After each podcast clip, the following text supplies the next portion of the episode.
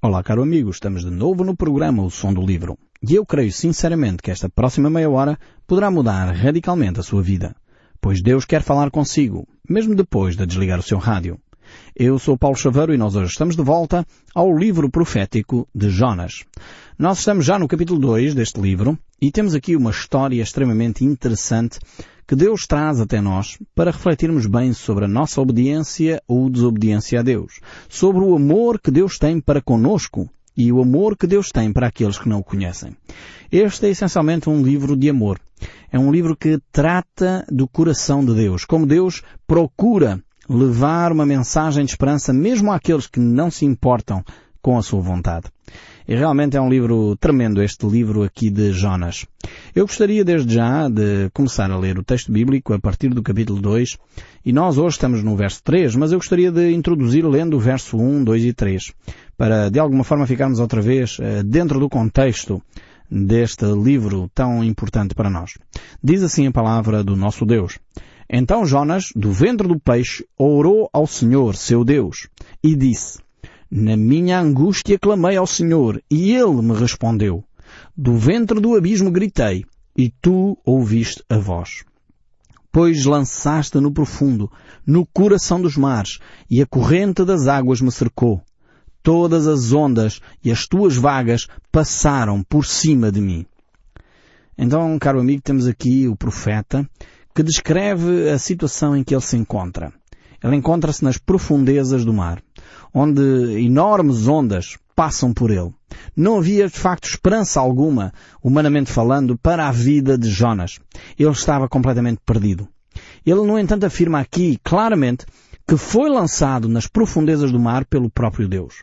Pois me lançaste no profundo, no coração dos mares. É verdade que Deus utilizou esta situação, mas eu diria que mais uma vez Jonas não percebe que foi ele próprio que se colocou nesta situação. Eu creio que se ele se tivesse arrependido quando estava no barco, certamente Deus teria terminado a tempestade e certamente Jonas teria tido outro rumo. Não teria acontecido este episódio aqui. Mas, no entanto, Jonas preferiu eh, ser lançado no mar, preferia a morte a ter que obedecer a Deus. E por isso Deus, mais uma vez, manifestando o seu amor para com Jonas, poupa-lhe a vida e traz então este grande peixe uh, e Jonas é engolido vivo e ali permanece três dias e três noites. Neste período então Jonas levanta a sua voz e ora a Deus. Uh, certamente Deus manifesta este amor uh, para com o seu servo Jonas e nós vemos que realmente Jonas tinha um conceito de Deus um bocado deturpado. Ele pensava em primeiro lugar, logo no capítulo 1, pensava que podia fugir da presença de Deus. Até o grande rei Davi sabia perfeitamente que não podia fugir da presença de Deus, por isso ele dizia no seu salmo, para onde fugirei da tua face? Depois vemos que Jonas não conhece o coração de Deus, pensando que a tempestade só terminaria quando uh, ele fosse lançado ao mar. Ele não se lembrava que Deus é um Deus que aceita o arrependimento e o pedido de perdão. Então vemos depois que Jonas não conhece o amor de Deus, porque pensava mais uma vez que esta situação em que ele estava a viver tinha sido Deus que a tinha causado, e de alguma forma também foi, mas foi essencialmente uma situação que ele próprio provocou. Era as consequências dos seus atos de desobediência. Era a sua escalada uh, decrescente para a desgraça. E por isso mesmo ele se encontrava nesta situação tão calamitosa. Às vezes nós vivemos situações terríveis, passamos por situações difíceis na nossa vida e é só quando estamos realmente em aflição que nos lembramos de clamar a Deus, como Jonas. Seria bom se nós conseguíssemos fazer isso muito antes de estarmos numa situação extrema, de dificuldade uh, ímpar, porque realmente Deus quer vir em nosso auxílio. Deus quer uh, responder às nossas orações. Por isso Jesus disse que se nós batermos, a porta vai abrir. Se nós buscarmos, vamos achar. Se nós clamarmos, Deus vai responder. E o texto bíblico em variedíssimas situações diz que se buscarmos a Deus de todo o coração, nós acharemos o Senhor. Então Jonas está neste contexto porque ele próprio se colocou aí. E então vemos qual é a atitude. Aqui a atitude e o coração de Jonas começam a mudar. Verso 4 diz, Lançado estou de diante dos teus olhos. Tornarei porventura a ver o teu santo monte? Jonas agora começa a desenvolver o seu raciocínio e ele começa a revelar aqui, através desta oração que ele faz, duas coisas. A primeira é que ele sente uh, o abatimento da mão de Deus por causa da sua desobediência. E de alguma forma ele começa a ficar arrependido uh, do, do seu pecado, da sua desobediência. E este é o primeiro passo, o passo mais importante para a restauração de cada um de nós. O passo mais importante para a restauração de cada um de nós é então uh, nos arrependermos, tomarmos consciência do nosso erro e ficarmos verdadeiramente arrependidos. Eu fico arrepiado quando ouço pessoas a dizerem ah, eu vivi uma série de coisas, mas eu não me arrependo de nada do que fiz. Eu quero dizer que eu arrependo-me de muita coisa. Há muita coisa das quais eu me arrependo e se pudesse voltar atrás, não faria igual. Porque efetivamente tenho notado que isso tem trazido muito prejuízo à minha vida. E eu lamento que pessoas que dizem isso provavelmente ou não fazem uma análise muito séria da sua vida, ou então são tão orgulhosos que não são capazes de admitir os seus erros. E é grave esse, esse estado uh, de, de, coisas. Nós temos que realmente avaliar seriamente a nossa caminhada com Deus. Jonas chega a este ponto aqui uh, e começa a perceber isto. O arrependimento é o caminho de volta a Deus. E depois vemos aqui um segundo aspecto que ele agora começa a desejar estar na presença de Deus. Ele aqui menciona a importância do templo. O templo aqui tem duas conotações, duas imagens que se colam a esta ideia do templo. A primeira é a comunhão com os outros, eh, os outros crentes, os outros fiéis, aqueles que têm fé. E o segundo é a comunhão com Deus. Então, eh, Jonas começa a dizer que tem saudades da comunhão com os irmãos e tem saudades da comunhão com Deus. Nós temos que tomar esta atitude. Não podemos ficar isolados como ilhas, lá porque aconteceu uma situação na nossa comunidade em que eu fiquei magoado, não gostei daquilo que o pastor disse ou fez. Eu não posso ficar isolado. Tenho que procurar uma outra comunidade, de preferência resolvendo os meus conflitos anteriores e, eh, de facto, voltar à comunhão com os irmãos e voltar à comunhão com Deus. Não podemos negligenciar esses aspectos na nossa vida. Jonas então enfrenta este aspecto e lembra-se uh, deste aspecto do templo, da comunhão com os irmãos, da comunhão com Deus e traz à tona então o seu arrependimento. O verso 5 prossegue. As águas me cercaram até a alma. O abismo me rodeou e as algas se enrolaram na minha cabeça. Temos então aqui uma descrição terrível do estado em que se encontra o profeta. Ele está no ventre do peixe e ele sente de facto eh, esta pressão de andar de um lado para o outro. Ele vive esta angústia constantemente, mas esta angústia, este desconforto, uh, deve ser horrível, mas é este desconforto, esta angústia que conduz o profeta ao arrependimento. E o verso 6 ainda diz, desci até aos fundamentos dos montes, desci até à terra, cujos ferrolhos se corroem sobre mim, para sempre. Contudo, fizeste subir da sepultura a minha alma, a minha vida, ó Senhor meu Deus. Contudo, fizeste subir a minha, da sepultura a minha vida. Esta expressão aqui levanta uh, várias questões. A primeira uh, pergunta que se sobressai logo é, será que Jonas efetivamente morreu? Uh, talvez alguns intérpretes olhem para este texto e digam, sim, é possível que aqui Jonas esteja a falar da sua morte. É um, é um raciocínio possível, tanto que Jesus também uh, disse que o símbolo de Jonas seria esse, assim como ele passou três dias e três noites no ventre do grande peixe, assim também importa que o Filho do Homem uh, esteja no, no, centro da terra, no ventre da terra, durante três dias, e há quem interprete isto dizendo, ok, aqui Jonas está a falar da, da sua morte ou da sua inconsciência durante este período. É possível, mas eu creio que não seria um problema. Mesmo que Jonas morresse, Deus teria todo o poder para o ressuscitar. Assim como ressuscitou a Cristo, Deus poderia facilmente ressuscitar a Jonas, porque não seria o primeiro exemplo de ressurreições do Velho Testamento.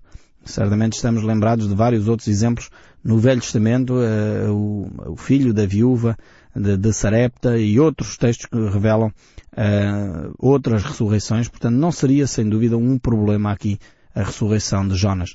No entanto, hum, é possível que aqui Jonas simplesmente esteja a usar uma metáfora para dizer como se encontrava o seu estado de alma, quer dizer, estava numa situação tão desesperada, numa situação tão horrível, que era como se ele tivesse efetivamente eh, morrido. Depois aqui encontramos uma, uma, frase também ainda muito interessante nesta, neste versículo 6. É que até há bem pouco tempo é que as pessoas começaram a descobrir que, de facto, os fundamentos dos montes se encontram uh, no leito oceânico. Uh, e é interessante ver como a Bíblia, praticamente há 3 mil anos, que já afirmava isto, quando diz aqui, descia até aos fundamentos dos montes. Uh, e é interessante ver como aqui, sem grandes explicações, porque a Bíblia não é um livro científico, nem pretende ser, manifesta algo que só, só hoje, só agora, há bem poucos anos, é que os cientistas perceberam que os montes, as placas tectónicas uh, que estão no leito oceânico, realmente formam depois a crosta terrestre, é aquilo que nós conhecemos como a superfície seca. São só curiosidades que nós às vezes passamos por elas desapercebido e eu gosto de salientar aqui no nosso programa. Vemos de facto então Jonas nesta situação. E vemos o verso 7 a dizer, Quando dentro de mim desfalecia a minha alma, eu me lembrei do Senhor e subi a ti a minha oração no teu santo templo. Jonas então declara que houve um momento, e não sabemos exatamente quando é que isso aconteceu, mas houve um momento em que ele sentiu, podemos dizer assim, a presença da morte. Ou houve, pelo menos, um tempo de inconsciência. Nós já relatamos que houve, há algum tempo atrás, um caso idêntico. Aliás, dois homens já foram encontrados dentro de um ventre de um tubarão. Um, e 48 horas depois esse tubarão foi capturado e encontraram os homens dentro do ventre do tubarão vivos, mas inconscientes. E é possível que uh, Jonas uh, se referisse a este aspecto aqui. Dentro de mim desfalecia a minha alma e eu me lembrei do Senhor. Uh, Jonas então, neste momento de angústia, volta-se para o único que lhe pode dar a solução. Volta-se para aquele de quem ele inicialmente queria fugir. Ele pensava que poderia fugir de Deus, podia fugir da presença de Deus, mas agora chega a um ponto da sua caminhada em que ele percebe que não há fuga possível mesmo dentro do ventre de um peixe, mesmo no fundo do leito oceânico, ele pode efetivamente clamar a Deus. Creio que não havia zona mais inóspita para se colocar do que dentro do, da, da barriga de um grande peixe. Mas aí Jonas percebeu que Deus está em todo lado. Veja como as coisas são. Às vezes nós temos um conceito de Deus errado, pensando que se fugirmos para Tarsis, se fugirmos daquela situação para o outro lado do mundo, Deus não nos vai encontrar. Mas depois, quando estamos no fundo do poço, no buraco mais escuro, nós pensamos, bem, Deus está aqui, Deus pode ouvir a minha oração. Deus vai ouvir e vai responder à minha oração. Por isso diz aqui o texto, eu me lembrei do Senhor e subiu a minha oração até ti. Realmente é, é tremendo como nós, nas circunstâncias difíceis, podemos perceber que o nosso coração muda. Eh, e Deus efetivamente ouviu a oração. Jonas não queria ir a esta cidade violenta, que era a cidade de Nínive, mas realmente ele não, não precisava de desobedecer a Deus, não precisava uh, de fugir da presença de Deus. E quando estava nesse estado quase de inconsciência, ele clama a Deus e Deus ouve a sua oração. Na minha angústia clamei ao Senhor e ele me respondeu. Do ventre do abismo gritei e tu ouviste a minha voz, diz o verso 2 deste capítulo. Realmente Jonas começa uma caminhada de retorno a Deus, uma caminhada de aproximação uh, para com Deus. É, é verdade que muitas vezes nós pensamos que temos que ser bonzinhos para receber os méritos de Deus, temos que agir de uma forma correta e só assim é que Deus nos vai ouvir. Aqui é uma questão de fé, é uma questão de arrependimento, é uma questão de confissão do nosso pecado. Quando nós confessamos efetivamente o nosso pecado a Deus, então Ele vem em nosso auxílio.